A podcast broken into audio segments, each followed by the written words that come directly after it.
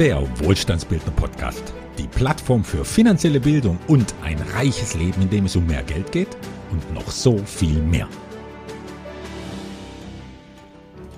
Der Schlüssel zu unternehmerischem Erfolg.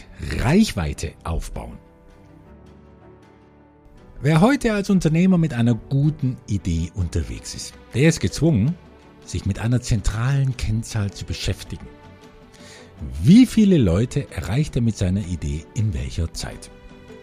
Wie können überhaupt Menschen dafür gewonnen werden, sich näher mit seiner Idee zu beschäftigen, dass sie diese vielleicht sogar kaufen? Ich rede also von der Kennzahl der Reichweite. Schwierig zu messen, immer ein Anlass zur Hoffnung, aber auch oft ein Grund größerer Enttäuschung, wenn die Reichweite einer Werbemaßnahme nicht, wie versprochen, konvertiert, wie die Werbebranche sagt. Wenn also viele Klicks gewonnen wurden, aber nichts Zählbares bei rüberkommt. Meine ersten professionellen Bemühungen um Reichweite habe ich als, schon lange her, Musiker unternommen. Ich war Ende 20 und in Vorbereitung auf mein bis dahin wichtigstes Konzert. Es ging um das Prüfungskonzert zum Abschluss der Solistenklasse, der höchsten Studierstufe, die es in Deutschland für einen Konzertmusiker gibt. Das Konzert bestand aus einem Soloabend und einem Konzert mit Orchester an einem anderen Abend. Zwei Jahre habe ich das Programm dafür einstudiert. Für den Soloabend wollte ich es nun unter realen Bedingungen trainieren. Ja, und trainieren das kann man nur mit Publikum, um erstens reichlich Auftrittspraxis zu gewinnen und Feedback einzuholen und zweitens, um natürlich so viele Menschen wie möglich zum Hören zu bringen, Reichweite aufzubauen. Wie aber komme ich an Konzerte ran ohne professionelles Management, das normalerweise kein Student hat? Meine Idee war einfach. In Kirchen klingt die zarte klassische Konzertgitarre meistens großartig, denn wir brauchen nun mal den Raum als natürlichen Resonanzverstärker. Also habe ich im Umkreis von 30 Kilometern rund um Stuttgart Kirchen eingeschrieben und angeboten, völlig kostenfrei mein Konzertprogramm bei ihnen zu spielen. Von circa 60 oder 70 Kirchengemeinden, mit denen ich dann zu tun hatte, wollten etwa 15 das Konzert haben. 15 Konzerte, das war genau der Trainingsparcours, den ich durchlaufen wollte. Drei Erkenntnisse sind mir aus dieser Zeit besonders in Erinnerung geblieben. Erstens, mein Prüfungskonzert, das fand im Februar statt. Also musste ich alle Vorbereitungskonzerte im Winter absolvieren, heißt mit klammen, oft tauben Fingern in eisigen Steinkirchen spielen. Es war fürchterlich, aber es war auch ein Anlass, um ein Experte zu werden für Taschenwärmer, für verschiedenste Sorten von Wolle, für durchblutungsfördernde Substanzen und für natürlich warme Gedanken. Die Kälte, ja, das war ein Ärgernis, aber zugleich war sie das beste Training überhaupt, denn wenn ich 100% der Sprünge und Spreizungen der linken Hand und die schnellen Läufe und Akkordrepetitionen der rechten Hand mit halbtauben Fingern hinbekomme, dann habe ich mit warmen Fingern 170 Prozent zur Verfügung. Sollte ich also bei der Prüfung im warmen Konzertsaal der Stuttgarter Musikhochschule einen schlechten Tag haben und nervös sein, dann habe ich einen Puffer von 70 Prozent. Und das war ungemein beruhigend. So wie bei einer Firma, die hohe Liquiditätsreserven aufgebaut hat und die sie in schlechten Zeiten abrufen kann. Zweitens, viele denken, 15 Mal innerhalb von drei Wochen das gleiche Programm spielen. Ah, das muss ja langweilig sein. Denn das war auch ein bisschen meine Befürchtung. Es war aber ganz anders. Die Musik wurde für mich mit jedem Abend interessanter, weil ich immer souveräner und deshalb freier die Architektur der Stücke und die Gefühle darin erleben konnte. Ja, da wurde ich immer mutiger, ging größere Risiken ein, konnte quasi den Balanceakt zwischen technischer Machbarkeit und emotionalem Ausdruck in immer höhere Höhen verlegen. Die Glücksgefühle, wenn dann ein paar Phrasierungen dieser Art gelingen, sind unbeschreiblich. Und drittens, und dann war noch dieser Nebeneffekt mit der Reichweite. Manchmal saßen nur 15 Leute im Konzert, ja. Aber wenn auch nur einer dabei ist, der so begeistert ist, dass er danach drei Konzerte wiederum ermöglicht, durch beste Kontakte zu Dirigenten, Chorleitern und Organisten, dann ist das doch eine traumhafte Konvertierungsquote. Mit der Mühsal dieser Konzertreihe habe ich mir also einige Kontakte verdient, die mich die gesamte Musikerkarriere sogar bereichert haben. Ich habe gelernt, es muss nur ein Richtiger dabei sein und alles kann abheben. Aber den einen findet man eben oft erst durch das Gesetz der großen Zahl. Und das ist nichts anderes als Reichweite. Wer sich für Musik interessiert und diesen Andreas Ogger in Jung als Gitarristen erleben will, dieses Solo-Abschlusskonzert zur Solistenklasse im Jahr 2001, ja, das ist komplett auf YouTube anzuschauen und anzuhören. Jedes Stück in einem eigenen Video zwar, aber immerhin. In den Show Notes findet ihr drei Links zu Stücken, die ich kurz kommentieren will. Da ist einmal das Stück eines Italieners. Und das ist meines Wissens die einzige Videoaufnahme, wenn nicht sogar Einspielung, ich bin mir gar nicht sicher, auf jeden Fall die einzige Videoaufnahme eines Stücks, das Kota heißt und den Tanz des Shiva beschreibt. Shiva ist Sanskrit und heißt Glücksverheißender. Dabei ist ja Shiva im Hinduismus der Gott der Zerstörung. Also, wenn alles kaputt geht, dann an Shiva denken. Vielleicht bringt das ja Glück. Jedenfalls geht es im Mittelteil entsprechend wild zu. Und die auf den Knien liegende Gitarre wird zum Schlaginstrument. Und was da so improvisiert aussehen mag, das ist, ja, man möge in der Partitur mitlesen, Schlag für Schlag, Tapper für Tapper und Klicker für Klicker ist notiert. Einmal hören reicht da allerdings nicht, um die Mystik und die Magie dieser großartigen Komposition zu erahnen. Melodiöser, aber nicht weniger leidenschaftlich, wird es mit dem ersten und letzten Satz einer Suite von Astor Piazzolla, die ich an den Schluss des Konzerts gesetzt habe. Da war ich dann restlos warm gespielt, alles lief gut bis dahin, ich konnte mich so richtig dem Flow hingeben. Klar verspiele ich mich auch äh, einige wenige Male, was bei den aus heutiger Sicht haarsträubend forcierten Tempi auch überhaupt kein Wunder ist. Aber die Bässe, die kommen so satt, die Höhen singen wie Nachtigallen, da ist es schon fast schade, dass die Videos nur so wenige Daumen hoch bekommen, um etwas bekannter zu werden. Naja, vielleicht mag ja der ein oder andere von euch da jetzt helfen. Ich weiß, ich wollte ja über Reichweite reden. Doch das war jetzt mal wieder eine Gelegenheit zu beweisen, was viele ja wirklich nicht so richtig für möglich halten, dass ich nicht immer Investor und Wohlstandsbildner war. Ja, ich war ein Vollblutmusiker, auch wenn ich heute keinen Ton mehr spiele. Und deshalb war ich als Vollblutmusiker auch ein Vollquereinsteiger in diese Welt der Finanzen. Und damals wusste ich nicht mal, dass es sowas wie finanzielle Bildung und strategischen Vermögensaufbau überhaupt gibt. Und ich konnte mir auch gar nicht vorstellen, wie es sich anfühlt, sich ohne Anstrengung ein für alle Mal finanziell freizuschaufeln mit ein bisschen Zeit, Interesse und mit den richtigen Instrumenten. Jedenfalls, das soll aufs Neue die Zögerlichen ermutigen, ihre Finanzen planvoll anzupacken und nicht einfach irgendwie laufen zu lassen, auch wenn sie bis heute absolut nichts oder zum Glück nichts mit Finanzen zu tun hatten. Doch nun zurück zum Wohlstandsbildner, der ich heute bin und der auch heute Reichweite aufbauen will. Und das probiere ich jetzt im Radio. Ich war mal kurz im Fernsehen, aber im Radio habe ich noch nie über Wohlstandsbildung gesprochen. Doch jetzt gibt es die Premiere, so kurz sie auch sein mag. Am Montag, dem 10. April 2023 um 9.27 Uhr und um 14.27 Uhr. Da hört man mich genau eine Minute lang Wohlstandsbildnern. Und zwar auf dem Sender, der zu einem ehemaligen klassischen Gitarristen gut passt, auf Klassikradio. Pro Tag gibt es ab dem 10.4. bis Ende der Woche zwei Episoden, tatsächlich nur zu je einer Minute. Schließlich zählt im Radio jede Sekunde und mehr als 60 Sekunden habe ich nun mal nicht bekommen. Dabei gibt es insgesamt nur drei Episoden und die werden ständig wiederholt, damit jeder die Chance hat, bis zum Wochenende alle drei mitzubekommen. Klar, Großartig in die Tiefe kann ich in einer Minute natürlich nicht gehen, aber wer weiß, vielleicht ist so eine Minute der letzte Windhauch, den jemand braucht, um seine Tür zu neuen Finanzwelten und Vermögensverhältnissen zu öffnen. Nach der Woche können die Episoden auch auf einer Landingpage nachgehört werden, die mir Klassikradio freundlicherweise eingerichtet hat.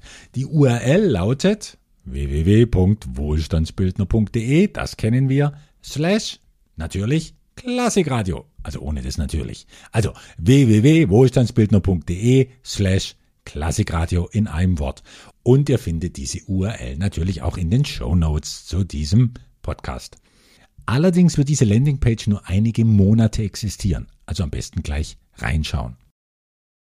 Mir jedenfalls hat diese Radioproduktion, so klein sie auch war, Mords Spaß gemacht und ich bin sehr gespannt, ob von den eine Million Klassikradiohörern pro Tag, ja, so viel sind es tatsächlich, auch nur 100, also 0,01 Prozent aufmerksam werden auf den uralten Weg der institutionellen Geldvermehrung, der nur Kleinanlegern so neu erscheint. So viel potenzielle Reichweite jedenfalls hatte ich noch nicht und ich werde gerne in einem späteren Podcast berichten, wie viel Bewegung es da gegeben hat. Wenn es denn Bewegung gegeben hat. Vielleicht inspiriert das ja die Unternehmerinnen und Unternehmer unter euch, es dann auch mit kurzen Einspielern im Radio zu versuchen. Ja, und was hat Reichweite nun mit finanzieller Bildung zu tun? Ganz einfach. Ohne Reichweite gibt es keine Rendite aus Wertschöpfungsketten. Es zählt nicht, was wir alles Tolles produzieren.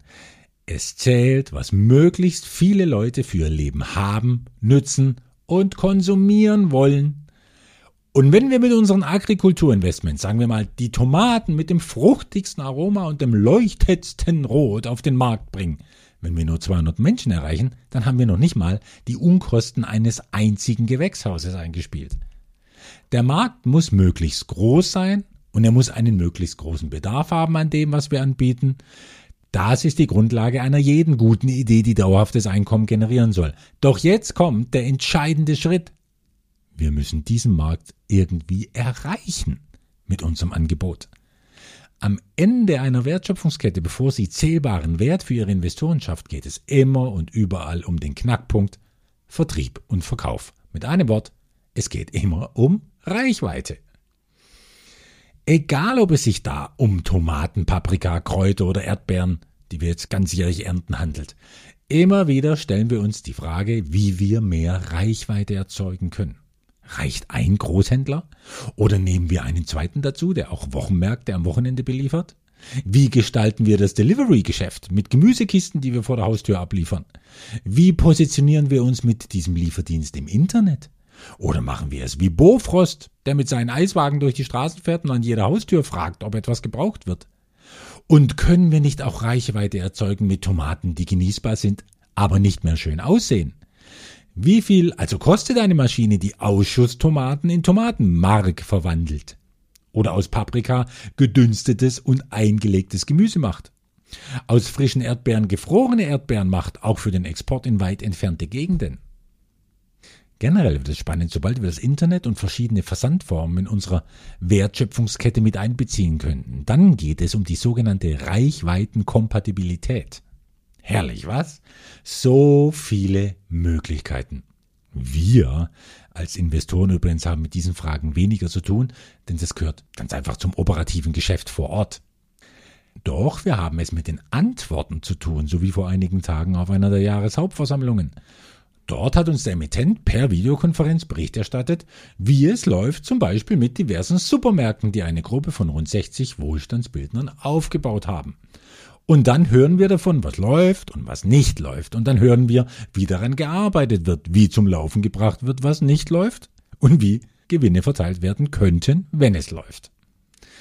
Das ist die ewige Diskussion, letztlich um Reichweite. Ja, das ist ein so lebendiger Prozess, der nie zur Ruhe kommt, weil sich Aufmerksamkeit, Bedürfnisse, Ansprüche, Moden und das ökonomische Umfeld ständig wandeln und damit das, was Reichweite erzielt, und was nicht. Das Zauberwort ist auch hier loslegen.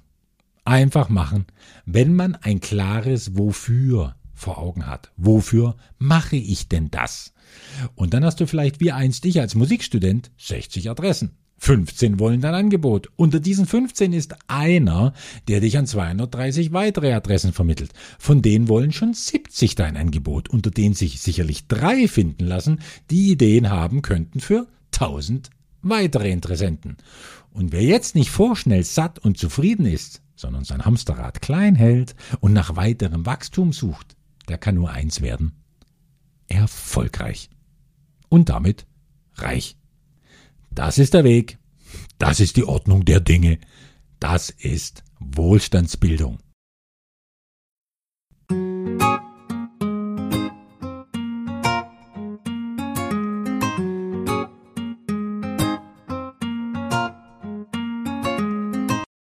Über Radiospots und Investmentkongresse, was Reichweite kostet.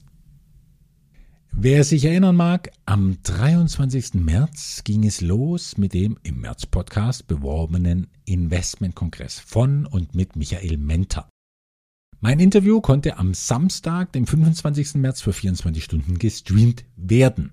Wohlstandsbildender Robert aus Stuttgart hat mir rückgemeldet, dass er an diesem Gespräch erfrischend fand, mal eine Stimme zu hören, die nicht die sogenannte Drei-Speichen-Regel als Dauerschleife wiederholt. Ihr wisst schon, Aktien, Wohnimmobilien, Edelmetall, wahlweise auch Aktienanleihen, Wohnimmobilien, Potsblitz. Nein, ich habe meine eigenen drei Speichen präsentieren dürfen.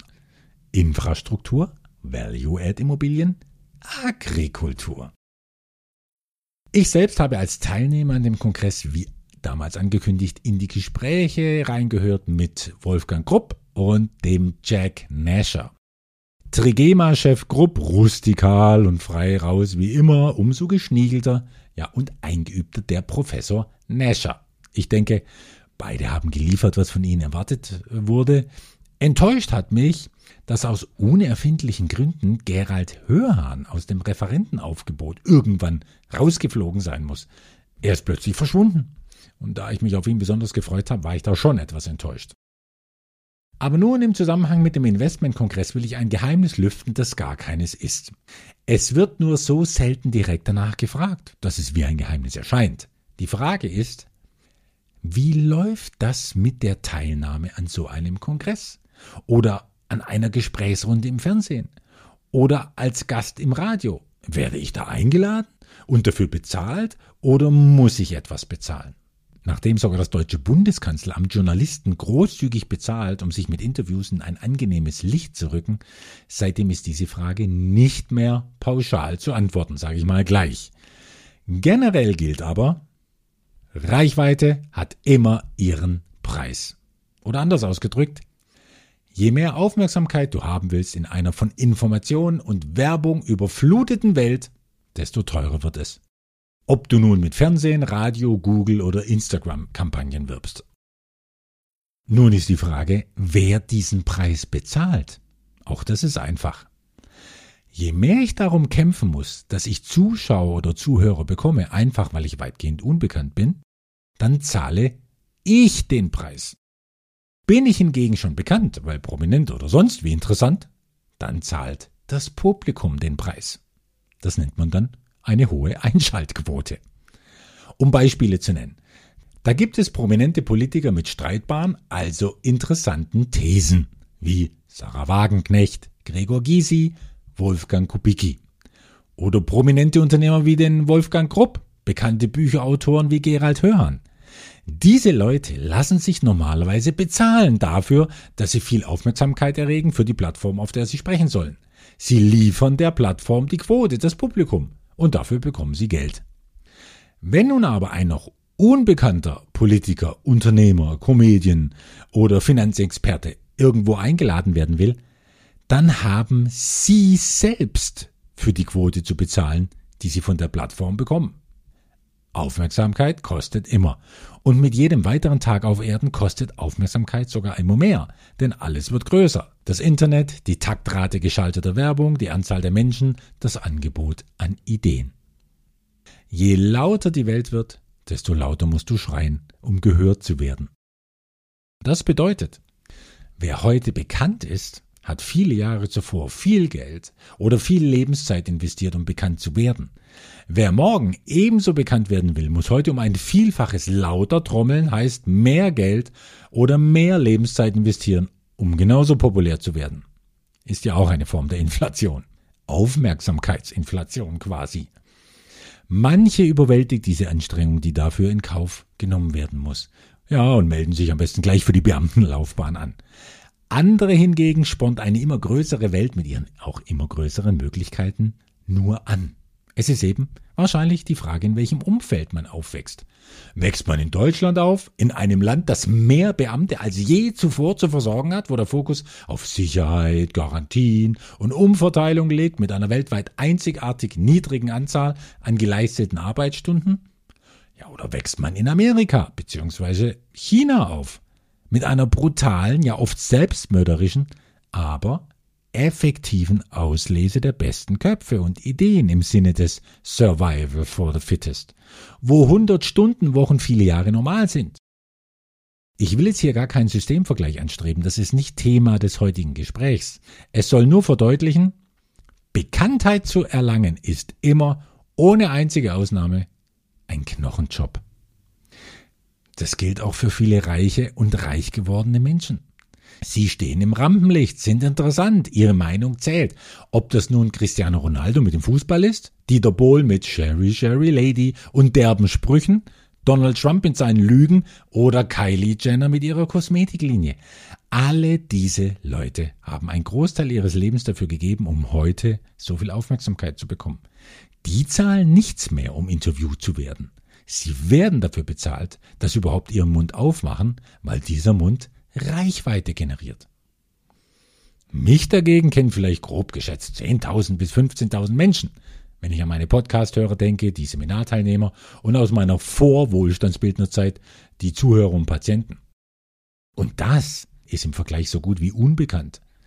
Wenn ich also eingeladen werde, einen Artikel in einer Zeitung zu schreiben, an einem Kongress teilzunehmen oder im Radio was zu sagen, dann heißt das, ich werde dazu eingeladen, Geld hinzulegen für die Chance auf Reichweite.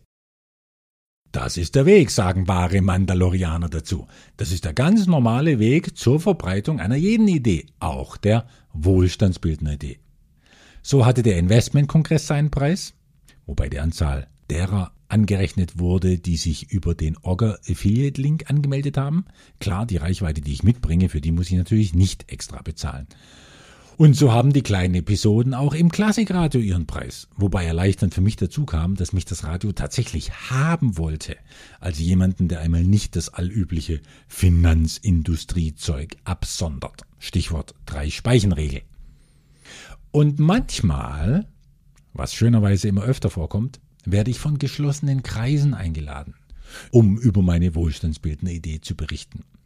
Von einer Runde mit Apothekern habe ich schon in einem früheren Podcast berichtet oder Mandanten laden mal 10 oder 20 Freunde ein, von denen sie wissen, dass sie dankbar sein könnten für etwas Orientierung in der Finanzwelt. Oder ein Winzer beruft für seine sieben Winzerkollegen eine Videokonferenz mit mir ein. Oder erst vor wenigen Tagen war ich in einer Runde mit Christine Scharschmidt, auch einer Wohlstandsbildnerin. Christine ist aber vor allem Kommunikationsexpertin, eine Meisterin des geschriebenen Wortes.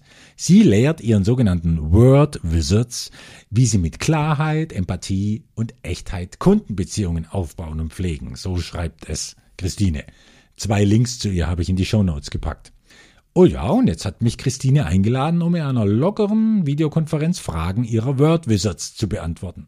Das kostet sie und mich nichts außer Zeit. Sie schafft ihrem inneren Zirkel einen Mehrwert mit neuen Ideen, wie Vermögensaufbau gelingen kann. Und ich gewinne vielleicht den einen oder anderen Word Wizard als Wohlstandsbildner. Ja, irgendwann. Das gelingt nicht immer. Doch das Gesetz der großen Zahl, das Gesetz der Reichweite, sorgt früher oder später immer für einen fairen Energieausgleich, weshalb ich für solche Win-Win-Experimente immer zu haben bin.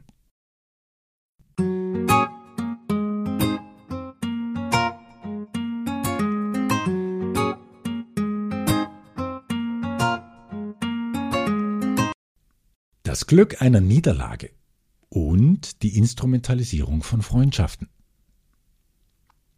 Björn Jacobi, einer meiner wackeren Wohlstandsbildner Mitarbeiter, hat mich nach meinen Erfahrungen gefragt zu einem heiklen Thema. Björn war ja schon Stichwortgeber einiger Themen, die ich im Podcast verarbeitet habe, daher auch danke für diesen Impuls. Es geht um die Vermischung von geschäftlichem und privatem. Besonders heikel ist es nun mal gerade in der Finanzbranche, denn dort geht es im Rahmen des Geschäftlichen immer und ohne Umwege um Geld. Du gewinnst Geld oder du verlierst Geld. Und wer jetzt verliert, der macht seine Erfahrungen mit dem Sprichwort beim Geld hört die Freundschaft auf. Reden wir also darüber. Und ich will dieses Thema verknüpfen mit dem Segen, der tatsächlich in Niederlagen liegen kann. Denn kommen diese früh genug, dann ist man vielleicht geschützt davor, viel Geld von Freunden aufs Spiel zu setzen. Ich bewege mich ja nun seit bald 20 Jahren professionell also auf geschäftliche Weise in der Finanzwelt. Schon gleich zu Beginn ging es fröhlich los damit, geschäftliches Geld und privates Geld nicht zu trennen. Während meiner Börsenzeit habe ich nämlich, nicht zu fassen aus meiner heutigen Perspektive, Geld von Familienmitgliedern und engen Freunden in meinen eigenen Börsenhandel mit einbezogen. Naja, das kann man wohl wirklich eine hochgradige Vermischung von Business und Privat nennen. Warum? Man hat mir vertraut, ich war selbstbewusst und ich hatte auch ein ziemlich großes Mundwerk, weil mir Verluste in der ersten Zeit unbekannt waren. Leider muss ich sagen. Und das verdient eine nähere Erklärung. Hätte ich doch gleich Geld verloren in dieser Anfangszeit an der Börse. Und zwar nur mein eigenes Geld, dann, ja, dann würden vielleicht so einige Freundschaften heute noch bestehen. Aber ich war zu Beginn, ja, zu erfolgreich. Und zwar zu erfolgreich in der Anwendung der sogenannten Kerzenchart-Analyse.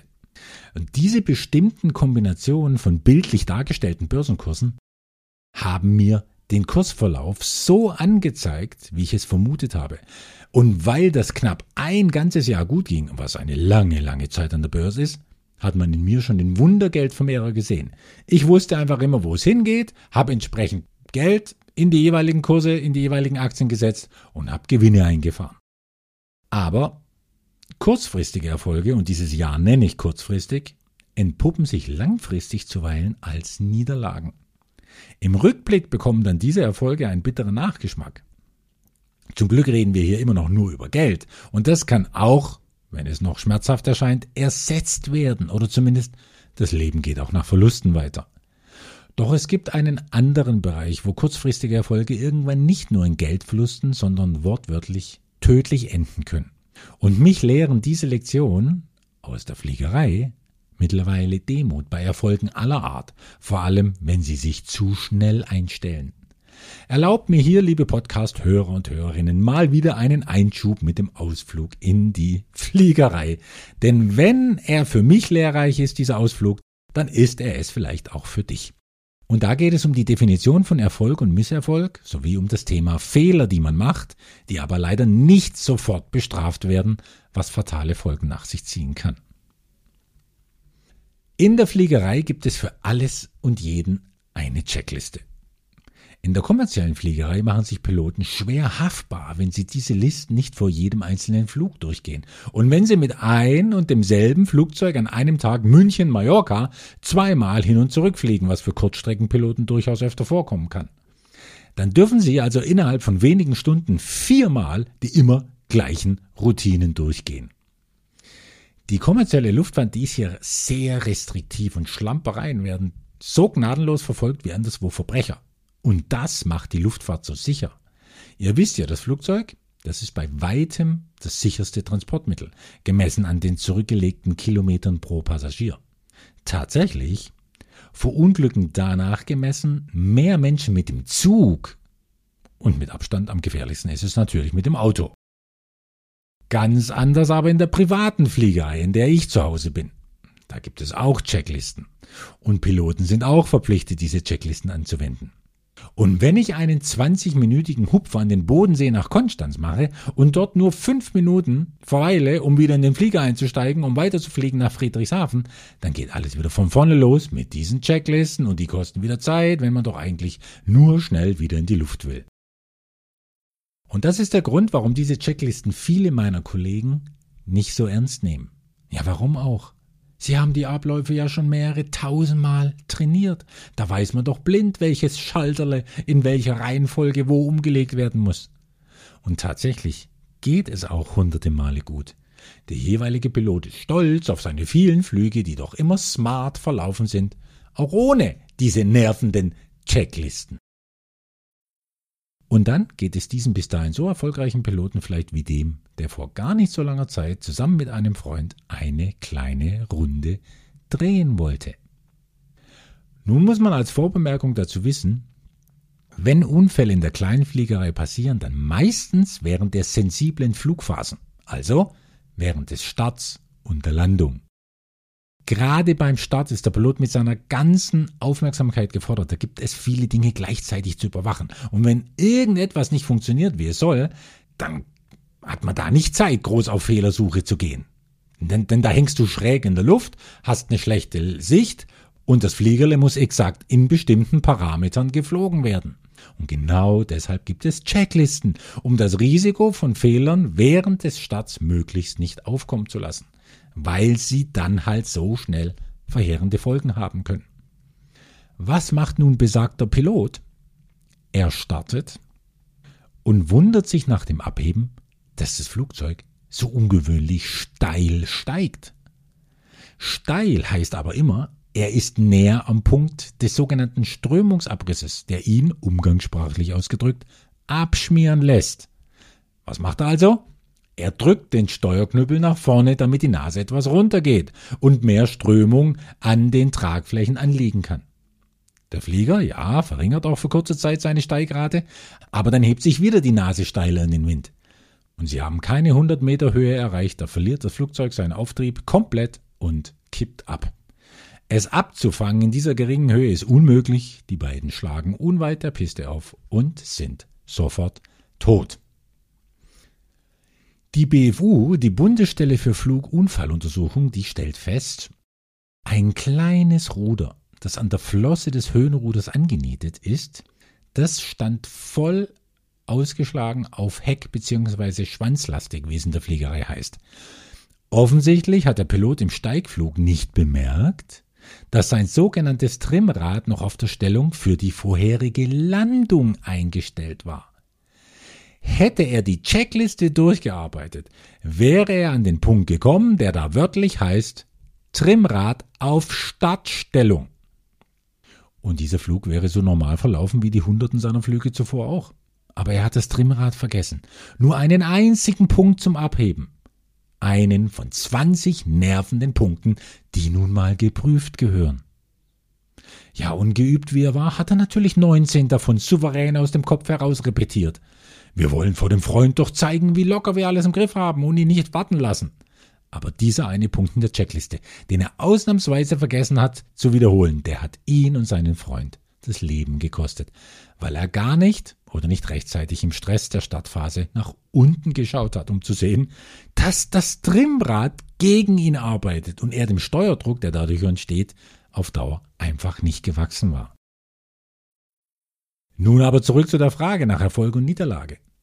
Ist ein Pilot mit tausenden Stunden im Flugbuch noch ein erfolgreicher Pilot, wenn er am Ende durch einen einzigen Fehler, den nur er zu verantworten hat, sein Leben verliert? Meine Meinung ist, und da lasse ich mich gern streng und konservativ nennen, solange ein Pilot aktiv ist, ist er höchstens ein erfahrener, weil umsichtiger und vorsichtiger Pilot.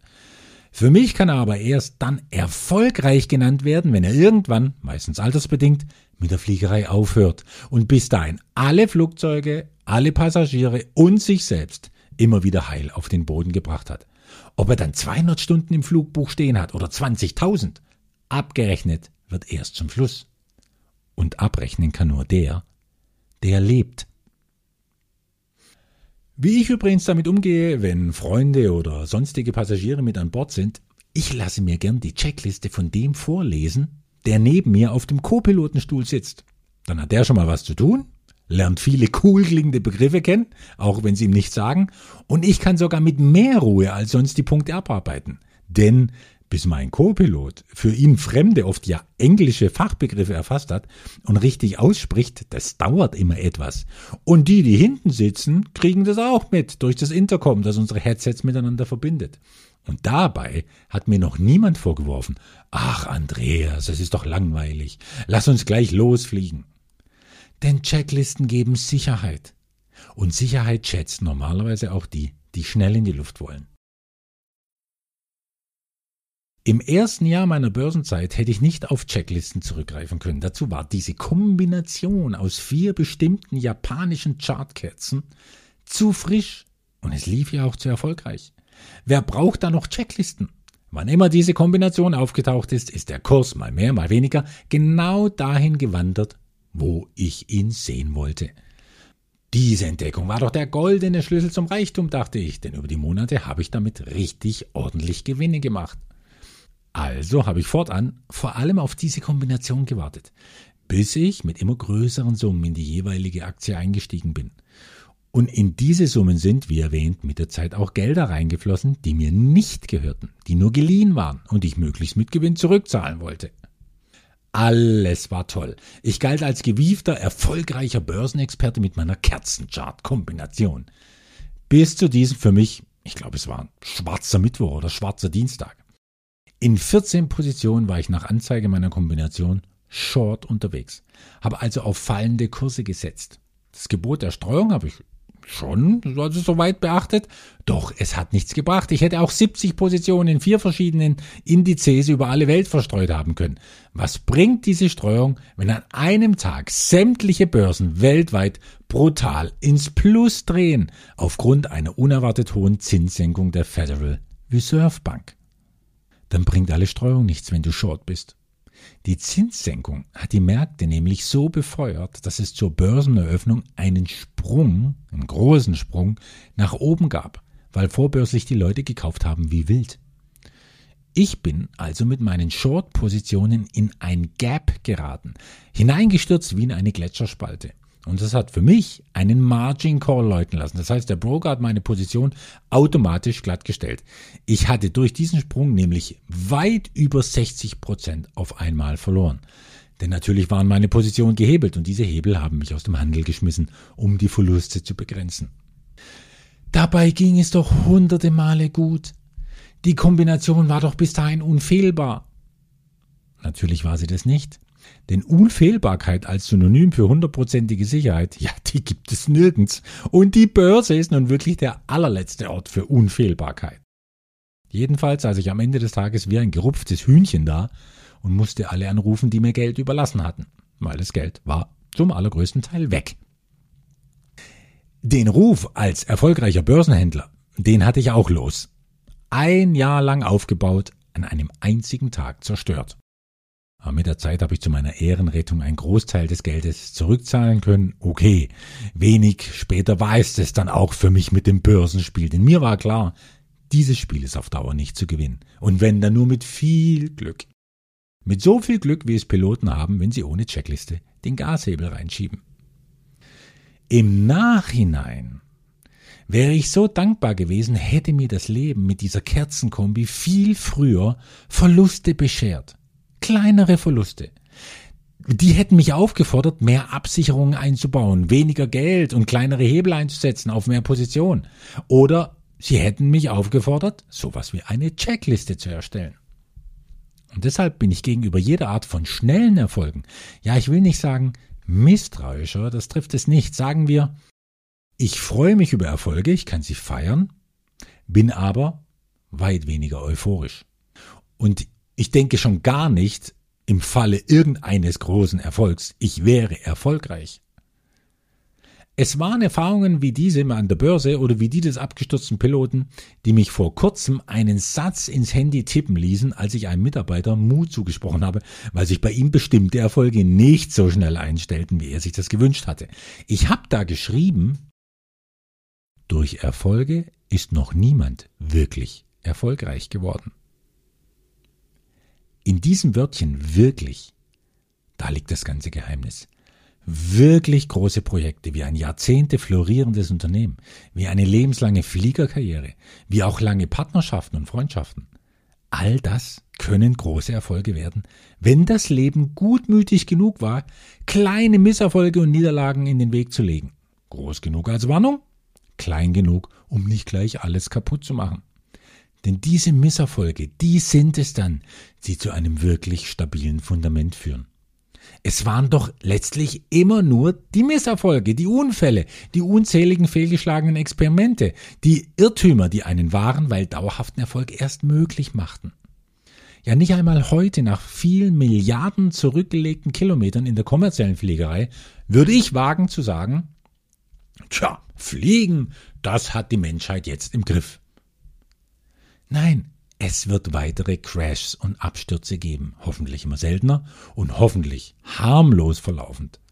Aber dann werde ich die Berichte der Fluguntersuchungsstelle lesen und dankbar sein, dass es wieder einen Misserfolg gegeben hat, der mich lehrt, also nur in diesem Sinn dankbar natürlich, dass er mich etwas lehrt, nämlich der mich lehrt, einer potenziellen Gefahr mehr aus dem Weg zu gehen. oder der mich daran erinnert, dass das Lesen einer Checkliste eine Lebensversicherung sein kann. Was aber haben diese vermeintlichen Erfolge mit dem Konflikt zu tun, der entsteht, wenn Privates und Geschäftliches vermischt werden? Viel. Und nun bekommst du, Björn, endlich meine Antwort. Danke fürs Warten. Also, wenn ich weiß, dass alles im Leben irgendwann schiefgehen kann, dann bewahre ich mir diese Demut in privaten und genauso in geschäftlichen Angelegenheiten. So gering auch die Wahrscheinlichkeit sein mag, dass einem etwa die Wohlstandsbildnerstrategie einen Totalverlust beschert, er ist genauso wenig auszuschließen wie ein Flugzeugabsturz nach 10 Milliarden unfallfreien Kilometern. Und deshalb ist es mir fast lieber, Freunde kommen nicht auf mich zu mit dem Wunsch, wie ich investieren zu wollen. Zudem kann ich es mir auch leisten, mittlerweile auf ein Geschäft mit einem Freund zu verzichten, weil mir die Freundschaft kostbarer ist als ein Geschäftsabschluss. Ich will auch gar nicht erst die, eine Freundschaft testen müssen, wie haltbar sie denn wirklich ist, wenn es hart auf hart kommt und Geld im Spiel ist. Wobei, klar, schwere gemeinsame Krisen können zwei Menschen noch mehr verbinden, wenn sie sich denn entscheiden, gemeinsam die Krise zu bestehen. Aber leider ist es eher die Ausnahme, dass jemand in der Krise die berühmte Chance sieht. Geht gerade was mit Investitionen schief, ist es einfach leichter, jemandem die Schuld geben zu können, beleidigt zu sein und das Weite zu suchen. Und dagegen habe ich einen natürlichen Schutz aufgebaut, auch wenn der natürlich nicht hundertprozentig dicht sein kann. Käme, lieber Björn, heute ein Freund auf mich zu und will zum Beispiel als Wohlstandsbildner investieren, dann kann ich einen tollen Filter vorschieben und sagen, besuche erstmal das Finanzseminar. Und du kriegst es auch keinen Euro günstiger, denn wer, wenn nicht ein Freund, wird mir meine Arbeit gern entlohnen. und wenn er damit schon mal einverstanden ist, dann hört er von mir im Seminar mindestens zehnmal, dass Verluste nie auszuschließen sind und auch ein Totalverlust nie ganz ausgeschlossen werden darf, schon von Gesetzes wegen. Und wenn er dann nach der kompletten Investorenausbildung noch immer sagt, toll, ich bin dabei, dann spiele ich ihm das Totalverlustrisiko höchst lebendig durch. Also, ich beschreibe ihm, was sich der Gesetzgeber alles ausdenken könnte, dass sogar meine weltweiten Investments in die Knie gehen. Ich beschreibe ihm, dass ich mich auch schon in Emittenten getäuscht habe und dass die alles Geld veruntreut haben. Klammer auf, heute ist Veruntreuung von Geld so leicht nicht mehr möglich, wenn man es mit BaFin zugelassenen Emittenten zu tun hat, Klammer zu. Oder ich erzähle ihm von einer jahrelangen Weltwirtschaftskrise, die es unseren Investments für lange Zeit unmöglich macht, Gewinne auszuschütten, auf die er dann auf keinen Fall angewiesen sein darf. Mit ernstem Gesicht und ernst gemeint ziehe ich das mit ihm durch, bis der Freund sagt, ich hab's verstanden, Andreas, ich will trotzdem investieren, denn zu einer Bank oder an die Börse willst du mich jetzt nicht schicken, oder? Und dann gebe ich immer noch keine Ruhe, sondern würde ihn beschreiben lassen, wie er mich sieht, wenn sein Geld weg wäre. Wer bin ich dann für ihn? Wie fühlt es sich dann an, gemeinsam essen oder ins Kino zu gehen?